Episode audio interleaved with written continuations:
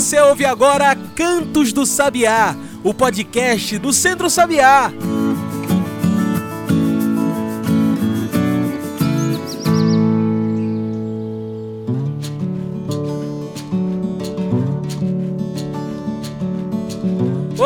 Todos e todas que nos ouvem agora pelo Spotify e demais plataformas. Eu sou João Lucas e está começando agora o Cantos do Sabiá, nosso podcast semanal sobre o campo, a cidade e o mundo. Cantos do Sabiá é o nosso podcast semanal. Então, se não quiser perder nenhum episódio, já segue a gente por aí. Inclusive agora no nosso feed, você encontra também o Papo Raiz, o quadro opinativo do Centro Sabiá, na voz de Alexandre Henrique Pires, coordenador geral, sertanejo, biólogo, enfim. Aqui no nosso podcast você vê tudo o que o Centro Sabiá está fazendo e como o Centro Sabiá se posiciona. Se você também preferir, tem as nossas redes sociais.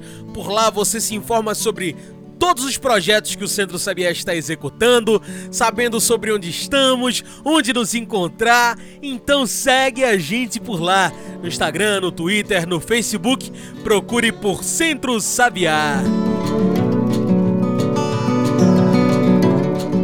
E hoje em nosso programa falamos sobre as juventudes organizadas para as eleições de 2022.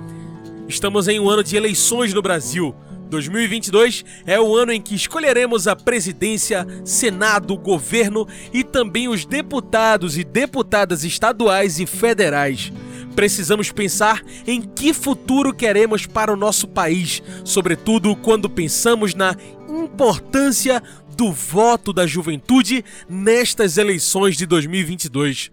Cada voto é decisivo para que, através da democracia, consigamos definir um futuro mais agroecológico, mais inclusivo e, é claro, mais democrático. E é pensando nestes diálogos de juventude nas eleições de 2022 que hoje convidamos para nossa mesa virtual membros da coordenação do Fórum de Juventudes de Pernambuco, o FOJUP. Falamos hoje com Samara Santana e Daniel Francisco. Samara, Daniel, muito obrigado por aceitarem nosso convite. Vocês podem se apresentar melhor para quem está nos ouvindo, falar um pouco melhor sobre vocês? Olá, João Lucas. Que alegria estar de volta aqui nesse espaço, fazendo essa conversa com vocês. É, eu sou Samara Santana, atualmente eu estou na coordenação executiva do Fórum de Juventude de Pernambuco pelo Sertão, né? O FOJUP. Tenho também construído o Fórum de Juventudes do Araripe. Estou é, também como articuladora do, da Pastoral da Juventude do Meio Popular, né, aqui no meu território. E, enfim, a gente está construindo muitos movimentos aqui, é, na medida que a gente pode, contribuindo nas discussões é, e nos enfrentamentos. Também sou estudante de agroecologia, campesinato e educação popular. É, é a área que eu estou me formando, né? É a área que eu tenho identificação, é, devido ao lugar onde eu estou, principalmente, né? E os espaços onde eu, estou pertencente. Eu sou do sertão do Araripe, da cidade de Oricuri, uma comunidade de uma comunidade rural chamada Sítio Lagoa do Pau Ferro. Já tive por aqui em outros momentos contribuindo no programa e fico feliz em estar de novo. Olá a todos os ouvintes, me chamo Daniel Francisco dos Santos, tenho 23 anos, é, hoje atualmente sou coordenador do FOJUP pela região metropolitana. A minha história de luta, ela começa desde 2015, iniciando ali com os meus professores, lutando pela educação melhor. E até hoje me encontro ativo dentro do movimento, e seja o movimento estudantil, movimento é, estudantil universitário, secundarista, e sempre lutando pelo um, um Brasil melhor. E já para a gente cair de cabeça no debate, Daniel, para que serve uma data como essa, o Dia Mundial das Juventudes, dia 30 de março? E o que as organizações como o FOJUP, o Fórum de Juventudes de Pernambuco, faz nessas datas? Essa data, ela serve para fortalecer os movimentos e dar o gás ao jovem, né? Porém, não tão muito conhecida entre o jovem, entre a juventude. Mas é uma data muito importante no nosso calendário, precisa ser mais divulgada para que os jovens ele possa conhecer. E a importância dessa data é sempre reafirmar as nossas trincheiras de luta e dizer que a gente quer e deve estar inserido em todos os espaços. E o que o Fórum da Juventude, o FOJUP, é, faz nessa data, nessa data, no 30 de março, a gente também organiza as nossas assembleias. Então, escutando o jovem do Agreste, do Sertão, da Metropolitana e da Mata Sul. Então, a gente está organizado nas nossas assembleias para poder ver e dar o gás no dia 12 de agosto, considerado né, o Dia Internacional da Juventude. Então, no 30 de março, a gente pensa para o agosto da juventude, que são datas importantes no nosso calendário, importante para a juventude. E Samara, como falamos no começo do programa, estamos em um ano de eleições no Brasil. Você acha que esse voto da juventude tem peso nessas eleições? Como que uma juventude organizada pode influenciar positivamente nas eleições de 2022? Esse, essa é uma pauta que o Fórum de Juventudes de Pernambuco tem levantado, principalmente devido é, o acompanhamento que a gente tem feito, né, dessa, dessa falta de interesse, infelizmente, que não se reduz a isso. A gente não pode reduzir o cenário que a gente está de pouca participação é, nas tomadas de decisões políticas, a gente não pode reduzir a falta de interesse, infelizmente.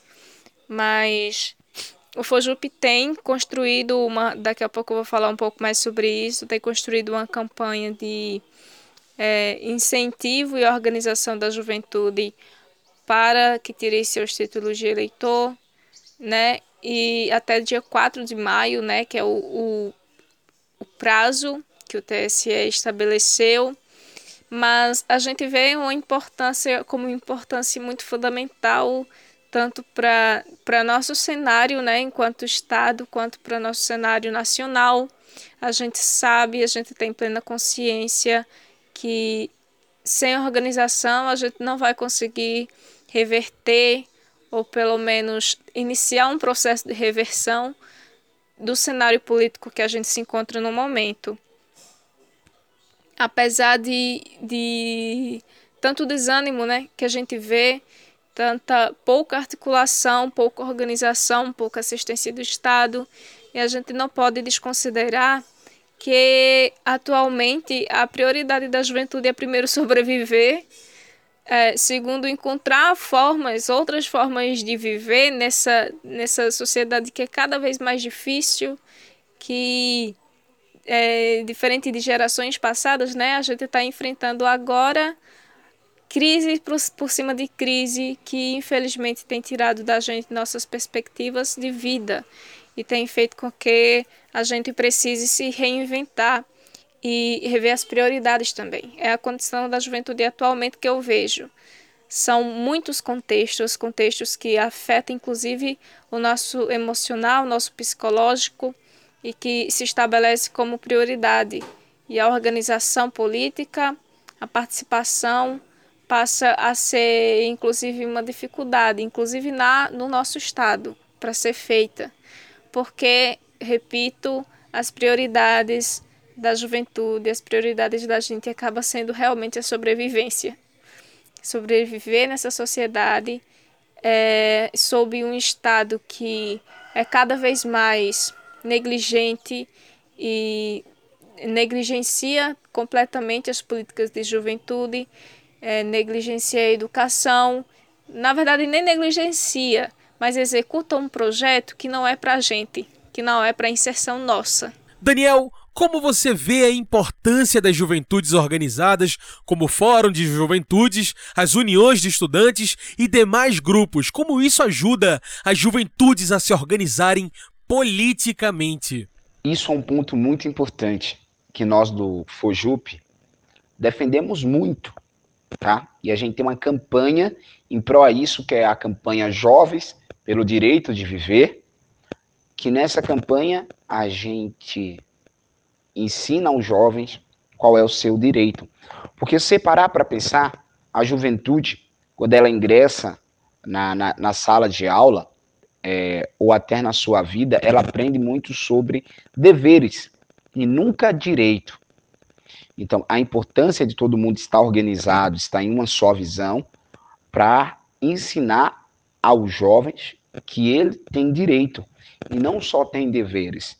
Então, a gente tem essa bela campanha que, com união com esses grupos, a gente consegue dar essa consciência do direito dos jovens, que é importante estar organizado para sempre estar lutando e vencendo tudo que vá contra o direito do jovem. Então, essas organizações é muito importante, a UNE, a UBS, essa, os movimentos estudantis, é, todos nessa trincheira de luta para fazer sempre essa defesa pela juventude. Samara, muitos e muitas jovens vão poder votar este ano, mas apesar disso, pesquisas mostram que desde 2016 o número de eleitores e eleitoras jovens vem abaixando. Por que você acha que isso acontece? Você acha que falta um incentivo para o voto da juventude? Eu acredito que seja uma falta de incentivo para o voto e para a participação em movimentos organizados, em coletivos enfim, a gente vive um momento que precisa ser estudado. precisa ser estudado porque é, é muito caótico, tá muito caótico, tem a situação que eu já citei acima, e essa falta de incentivo também, ela parte de vários de várias esferas, né? É a esfera na educação, começa na família, vai para a educação, é, pela comunidade, enfim. E a gente, não muito, não muito diferente de antes, né, passa, tem um processo, a juventude é sempre assim, tem um processo de descredibilização. Porque é aquela fase em que está aprendendo, aquela fase em que aquela fase em que não sabe ainda o que está fazendo, está aprendendo, está vendo novos horizontes, infelizmente essa, essa visão perdura, né? E o espaço de participação da gente acaba sendo reduzido. Esse também é falta de incentivo. O TSE divulgou é, números preocupantes né, sobre a participação da juventude é, nas eleições e a gente vê como é decrescente essa participação. Conforme os anos passam, essa participação tem sido reduzida. Dos mais de 10 milhões, de acordo com o IBGE, né, dos mais de 10 milhões de adolescentes e jovens aptos a votarem, apenas é, menos de um milhão até, até janeiro desse ano havia tirado o seu título de eleitor, por exemplo. Então, é uma situação realmente muito preocupante e a gente vê como um, uma esperança as campanhas que têm sido feitas, principalmente nos meios virtuais, inclusive pelo próprio TSE, é, e organizações também da sociedade civil e a, a, as próprias pessoas assim livremente nas redes sociais têm feito uma campanha mesmo de para que a galera tire seu título de, de, eleitor, mas principalmente muito mais que isso é, que vote certo, né? Que vote conscientemente, mas que vote certo, para que a gente consiga iniciar um processo de desconstrução desse projeto de morte que está instalado, é, que foi instalado desde o golpe é, de 2016.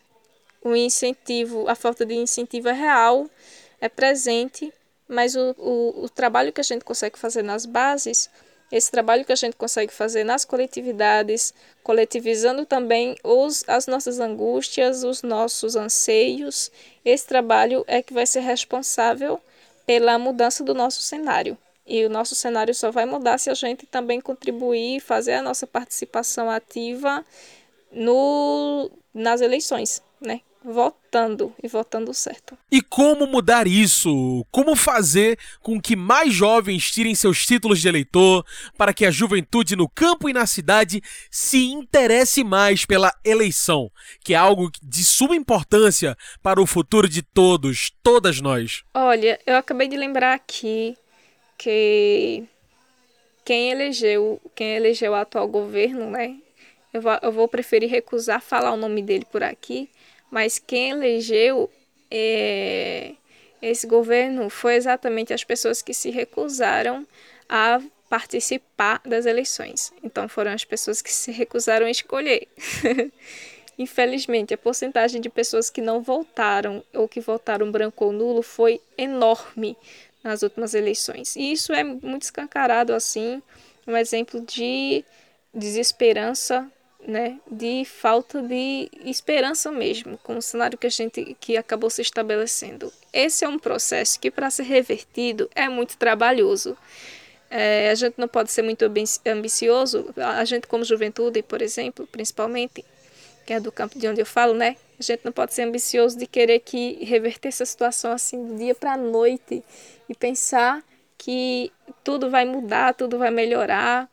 É, com uma nova eleição, sabe? E a gente, mesmo que a gente consiga, oxalá, é, eleger quem está do nosso lado, a gente não pode parar de jeito nenhum o trabalho que a gente começou. A nossa organização, nos coletivos, as nossas organizações nos fóruns de juventude precisam continuar sendo fortalecidos. A coletividade é que vai mudar. E também a renovação dos espaços, né? Porque a gente não consegue enxergar mudanças, infelizmente, da forma que está.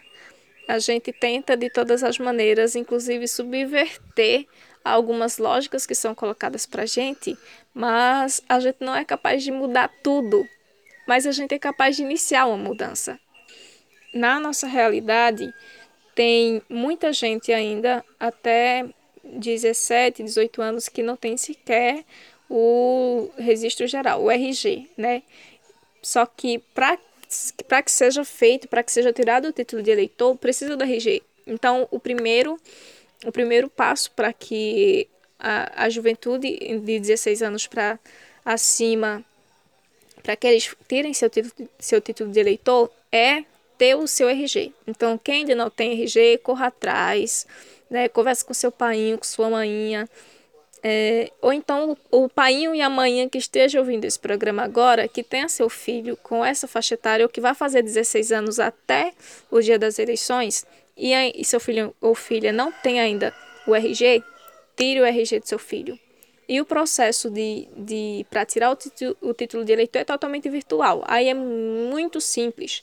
É pela internet, né? Você encontra informações lá no site do, do TSE e é muito simples. O prazo para fazer isso é até 4 de maio.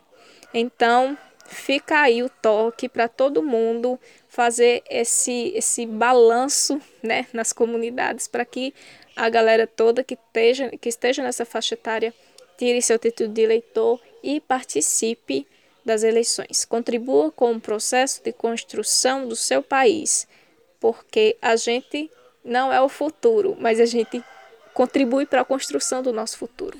Daniel, para além da juventude organizada, é necessário também que os políticos de nosso país pensem também nos jovens, no ensino de base, ensino superior e, é claro, no ingresso ao mundo do trabalho. Como você, enquanto jovem, observa essas políticas públicas para a juventude nesse governo? Houve um verdadeiro apoio para que os jovens pudessem ter acesso a uma educação de qualidade ou estamos vivendo em um retrocesso? Isso é um ponto muito importante que nós do Fojup defendemos muito, tá? E a gente tem uma campanha em prol a isso, que é a campanha Jovens pelo Direito de Viver, que nessa campanha a gente ensina aos jovens qual é o seu direito. Porque se parar para pensar, a juventude, quando ela ingressa na, na, na sala de aula, é, ou até na sua vida, ela aprende muito sobre deveres e nunca direito. Então, a importância de todo mundo estar organizado, estar em uma só visão, para ensinar aos jovens que ele tem direito e não só tem deveres. Então a gente tem essa bela campanha que com união com esses grupos a gente consegue dar essa consciência do direito dos jovens, que é importante estar organizado para sempre estar lutando e vencendo tudo que vá contra o direito do jovem. Então essas organizações é muito importante, a UNE, a UBS, essa, os movimentos estudantis, é, todos nessa trincheira de luta para fazer sempre essa defesa pela juventude. Infelizmente, né, quando passa para o lado da nossa educação, nesse ensino de base, nesse que é um ensino fundamental, um, dois, um ensino médio, um ensino superior, a gente volta a 2016, quando a ex-presidente Dilma sofre um golpe, um golpe de Estado. E o Temer ele assume, ele assume botando a PEC do teto do gasto, que isso vai impossibilitar de entrar em re recurso, né, na nossa educação, onde os jovens foram à luta, ocuparam as escolas e brigaram pelos seus direitos. Mas, infelizmente, a PEC ela acaba sendo aprovada. E agora, quando entra né, esse governo, desgoverno, Bolsonaro, e a gente se pega, né, vendo cada vez mais a nossa educação, o que deveria ser libertadora, como o nosso patrono da educação, Paulo Freire, nos ensina, né? uma educação que ela vai libertar, ela vai levar o jovem a pensar, ela vai estimular o jovem. Hoje a gente encontra a nossa educação muito precarizada. A gente tem um retrocesso grande na área educa educacional. Infelizmente, né? A gente vê os avanços que nos governos Dilma, Lula, teve a nossa educação, e hoje a gente pega e vê um grande retrocesso. E isso é, é triste, é trágico, mas sempre estamos nessa luta para melhoria da educação e do nosso ensino. E reforçar, né, que a gente faça uma leitura. Será que esses governos, desgovernos, infelizmente, de direita que entra, ele entra para viabilizar que o filho do, da empregada doméstica o jovem negro periférico ele chegue na universidade ou quer excluir ele desse lugar. Então, a leitura que a gente deve fazer, entende? Então, é necessário que a gente pense e não saia desses espaços, desses lugares é, e ocupe todas as universidades. E sempre aquilo, né? Se eu consigo, outro consegue eu chego no, no, no pódio, né, na, na, minha formação superior e sempre puxo mais um. Embora esses desgovernos ele não nos ajuda, mas continuamos firme na luta pela educação justa, boa e de qualidade e para todos. Samara, para um jovem, uma jovem que estão nos ouvindo agora, qual o recado que você deixa sobre a responsabilidade do voto nessas eleições? Você acha que está na hora da juventude rural e urbana vestirem a camisa de uma eleição de mais diálogo, mais debate? Eu vou responder essa questão retomando o que eu falei agorinha. A gente escuta muito, escuta muito que somos o futuro, ah, a juventude é o futuro, não sei o quê. E exatamente por isso é adiada a responsabilidade que principalmente o Estado tem sobre a juventude, porque se a juventude é o futuro, o presente não precisa ser tão preocupante, né? Mas não é assim. Nós fazemos, construímos o presente e nós somos responsáveis pela construção do nosso futuro. É aí que está a nossa responsabilidade. A gente não vai conseguir um país, construir um país, viver em um país que respeite a nossa existência primeiro, que respeite a nossa existência e que seja um país em que a gente tem prazer de viver em que os nossos direitos são respeitados, as nossas necessidades são atendidas, a gente não vai conseguir viver em um país assim se a gente não contribuir com o processo de construção desse mesmo país agora. A fase que a gente tem para começar a nossa inserção nesses espaços é essa.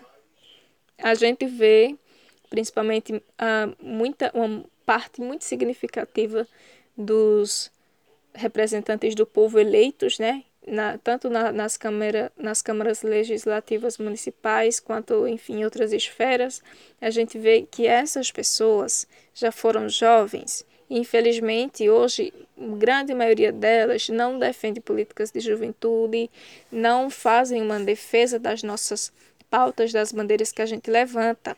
Então, é nossa responsabilidade também mudar esse cenário iniciar um processo de mudança desse cenário, começar a partir da gente, de mim que estou falando é, e das pessoas que estão ao meu redor.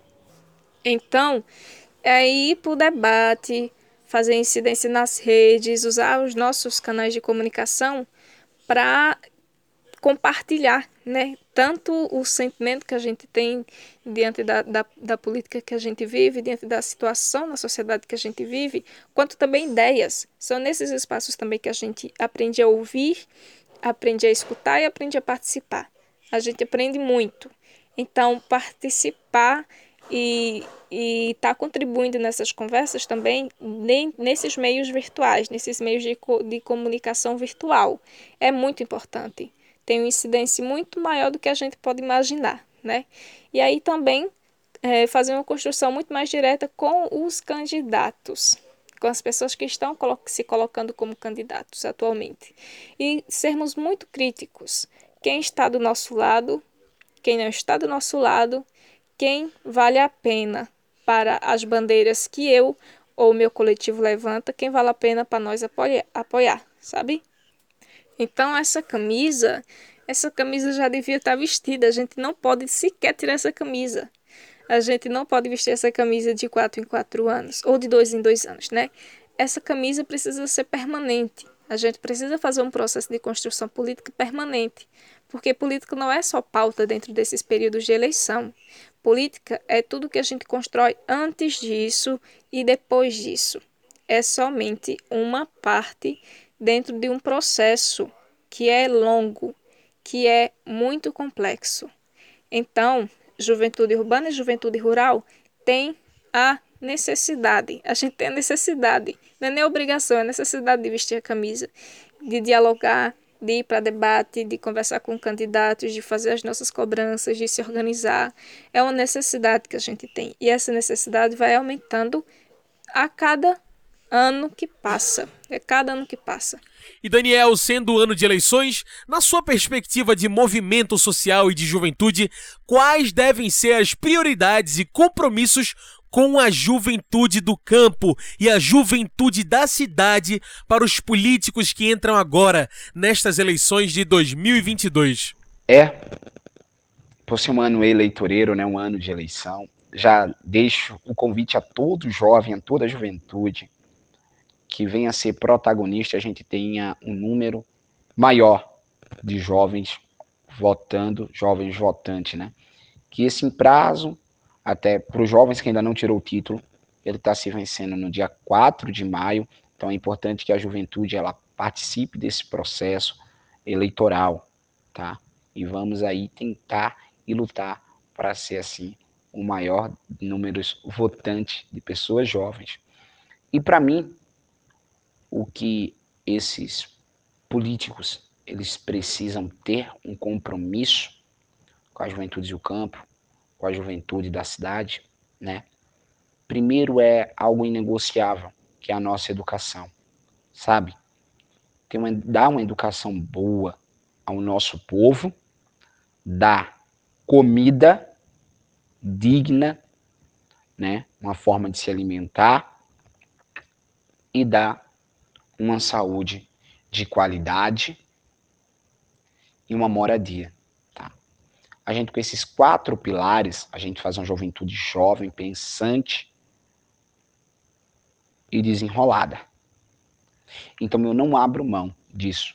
Então esses políticos essa, esses supostos políticos que estão lançando suas candidaturas, ele precisa ter esse compromisso com o povo. Educação, saúde, moradia e alimento.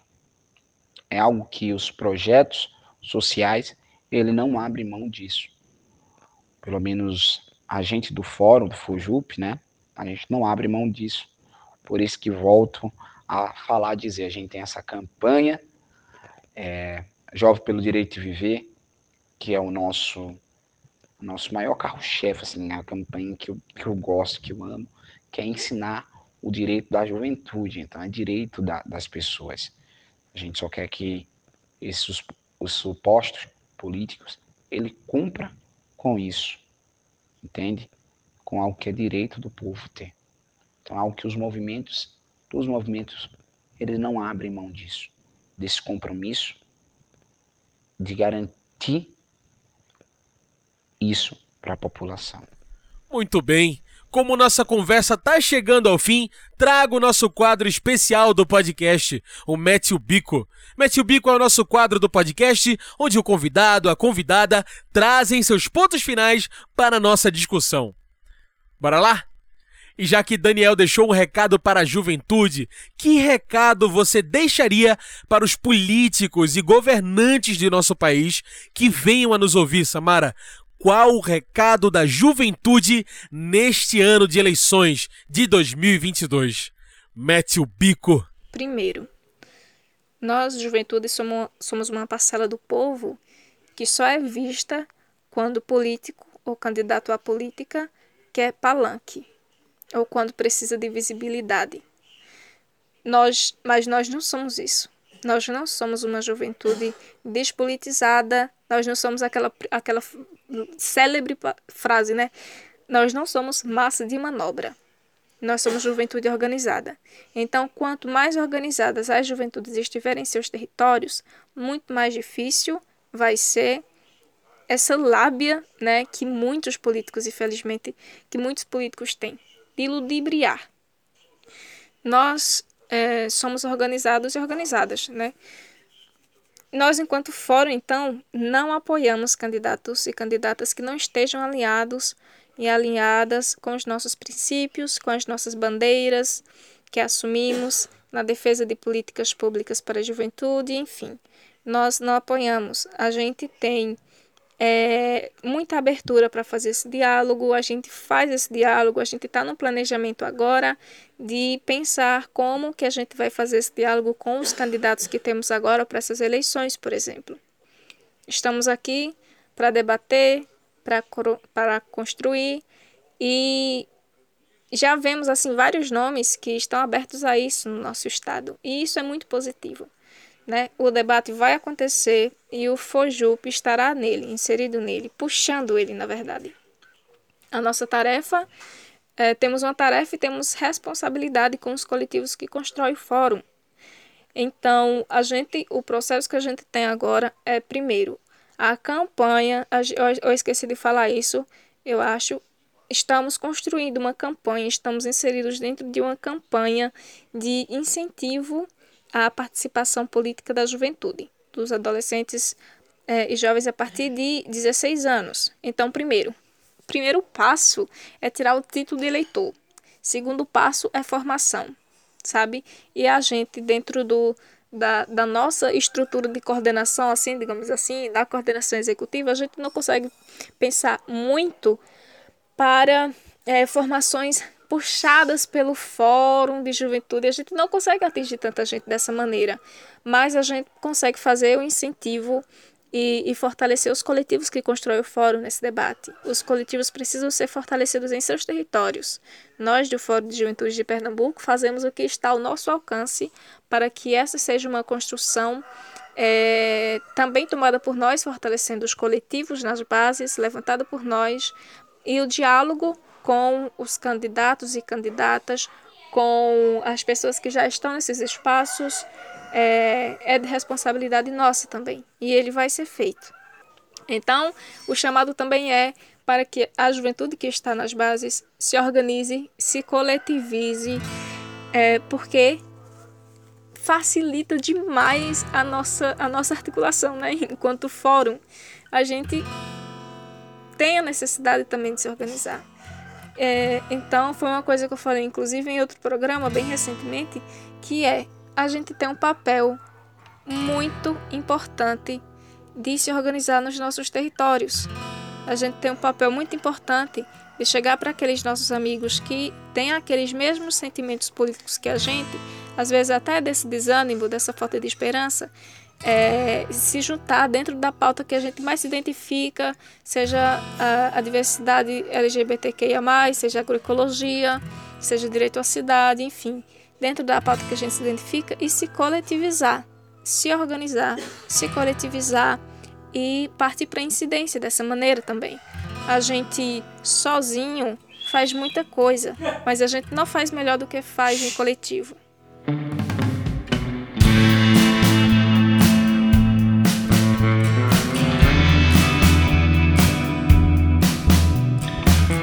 Isso, como o nosso programa vai chegando ao fim, eu agradeço demais a vocês que participaram com a gente, Daniel e Samara, muito obrigado. Samara, como jovens podem chegar junto de um fórum como o Fojup? Por onde a gente pode se informar mais sobre essa movimentação política? Eita, rapaz. Eu acredito que de todas as perguntas essa é a mais fácil. Mas enfim, achar o, o Fojup, acredito que seja a coisa mais fácil assim. A gente tá no Instagram, no arroba juventude underline. A gente está no Facebook, é, a página Fórum de Juventudes de Pernambuco. É, estamos nos nossos territórios organizados nas coordenações, né? Cada território, Sertão, Agreste, Mata e Metropolitana. Cada território tem coordenação do fórum, né? São dois coordenadores, coordenador e coordenadora em cada região. Então, é, achar não é muito problema. É, inclusive pode ser procurando por aí dentro do, dos, das organizações que acompanham a colegiada, o Centro Sabiá mesmo, que é um parceiro muito forte da gente. É, enfim, formas de nos encontrar são muito acessíveis. E a gente está sempre aberto a construir, é, a fazer esse diálogo assim dentro das nossas capacidades também inclusive da nossa capacidade política. Mas enfim, se coletivizem nos seus territórios, se já estão coletivizados, colhem com o Fórum de Juventudes, tá bom? A gente está se organizando agora para realizar a nossa assembleia. A gente realiza uma assembleia por ano, anualmente, né? Ano passado a gente não realizou por motivos, eu acho que óbvios. Era um período muito complicado ainda mas a gente está se organizando para realizar nossa assembleia agora, organizando os coletivos, conversando com os coletivos, fazendo é, esse processo para a gente estar tá se fortalecendo, principalmente nesse ano eleitoral. Mas é isso, agradeço demais o espaço, espero que a gente possa contribuir junto em outros momentos, inclusive sobre outras pautas, e a gente vai se construindo, se fortalecendo assim. Abraços! Ai, como foi tão bom estar com vocês, mas agora indo, né, para as considerações finais, agradeço o convite para a gente poder estar conversando, trocando esse papo, falando da importância dessa data, tá? Então, obrigado a cada um de vocês que convidou o Fojup. Obrigado aos ouvintes que até agora ficou nos escutando. Tá? E seguimos sim na luta. A luta ela continua fora Bolsonaro, fora qualquer retrocesso que venha afetar a juventude, a classe trabalhadora e os movimentos sociais. Seguimos firme na luta e eu deixo um cheiro, um forte abraço para cada um, para cada uma. Então tá aí, muito obrigado mais uma vez pela participação de vocês. Gente, hoje conversei com os membros da coordenação do Fórum de Juventudes de Pernambuco, o FOJUP. Hoje conversamos com Samara Santana e Daniel Francisco. É isso, pessoal. O Cantos do Sabiá fica por aqui, mas o Centro Sabiá continua. Saiba sobre tudo o que estamos fazendo pelo nosso site. Anota aí www.centrosabiá.org.br. Fique por dentro de tudo. Se preferir, tem as redes sociais. No Instagram, Twitter, Facebook, procure por Centro Sabiá. E é claro, não deixa de seguir a gente por aqui. No Spotify e diversas plataformas, você segue o Cantos do Sabiá para toda semana receber um episódio novo. Esse foi o Cantos do Sabiá, uma produção do Núcleo de Comunicação do Centro Sabiá, com a minha locução, João Lucas. Tchau, pessoal, e até o próximo Cantos do Sabiá. A gente se encontra na semana que vem.